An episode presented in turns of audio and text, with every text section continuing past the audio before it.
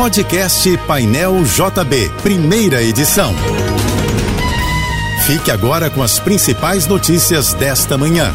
Oferecimento Assim Saúde. Hospitais, clínicas, exames e mais de mil consultórios. Ligue 2102 5555. Equinor. Nossa energia está em linha com a mudança. Univassouras. Formando o profissional do futuro. E tudo que o BNDES faz, faz por todos. BNDES. O Banco Nacional do Desenvolvimento desenvolvimento. Depois de três adiamentos, a SEDAI iniciou hoje a manutenção anual do sistema Guandu. O abastecimento de água ficará suspenso até às quatro da madrugada de amanhã em sete cidades do Rio, além da capital. Os municípios afetados são Mesquita, Nilópolis, Queimados, Nova Iguaçu, Belfor Roxo, Duque de Caxias e São João de Meriti. A concessionária Águas do Rio vai aproveitar para pôr em prática 70 ações de melhorias e recuperação dos sistemas de distribuição. Eventos climáticos extremos já impactaram a maioria da população brasileira. Segundo reportagem da Agência Brasil, ao todo, sete em cada dez pessoas afirmam ter vivenciado essa situação, de acordo com uma pesquisa encomendada pelo Instituto Polis. A sondagem foi feita em todas as regiões do país e ouviu duas mil pessoas entre os dias 22 e 26 de julho. Os eventos que mais atingiram a população foram chuvas muito fortes, seca e falta d'água, alagamentos, inundações e enchentes. O INSS baixou o teto dos juros cobrados sobre empréstimos consignados para aposentados, pensionistas e quem recebe o benefício de prestação continuada, o limite foi reduzido de 1,84% para 1,80% ao mês. Para operações nas modalidades de cartão de crédito e cartão consignado de benefícios, a taxa máxima de juros caiu de 2,73% para 2,67% também ao mês. O novo teto entrará em vigor cinco dias úteis após a publicação da decisão no Diário Oficial da União. A histórica Ilha da Boa Viagem, em Niterói, na região metropolitana do Rio, ganhou novas regras de visitação. Tombada pelo IPAM e revitalizada graças a uma parceria com a Unesco, a ilha foi reaberta ao público em setembro.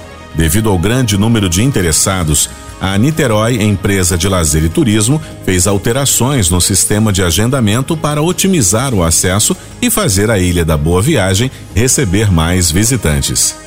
Começam hoje, às 10 horas, as inscrições para o concurso público do Instituto de Pesquisa Econômica Aplicada. O processo seletivo é de nível superior e tem como objetivo preencher 80 vagas para o cargo de técnico de planejamento e pesquisa.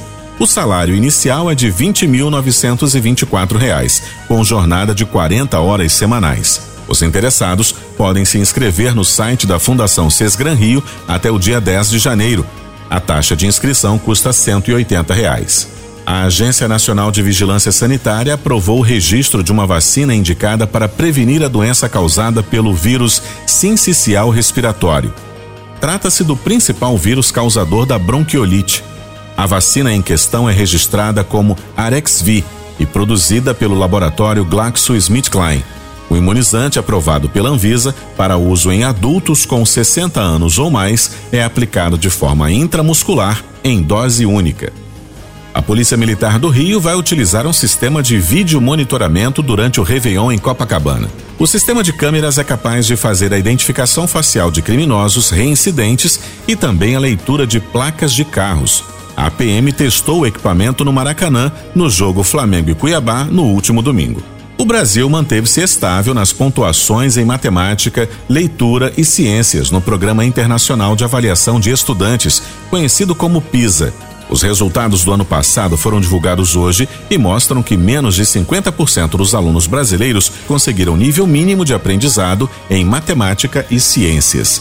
Com isso, o Brasil continua no grupo abaixo da média dos países da Organização para a Cooperação e Desenvolvimento Econômico nas três disciplinas. Aplicado a cada três anos, o PISA avalia os conhecimentos dos estudantes de 15 anos de idade de 81 países em três matérias: matemática, leitura e ciências.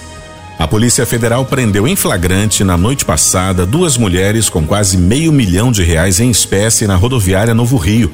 As passageiras iriam para São Paulo e carregavam as cédulas em duas mochilas. A abordagem faz parte da fiscalização de rotina nas bagagens de passageiros com o objetivo de reprimir o tráfico interestadual de drogas. Você ouviu o podcast Painel JB, primeira edição.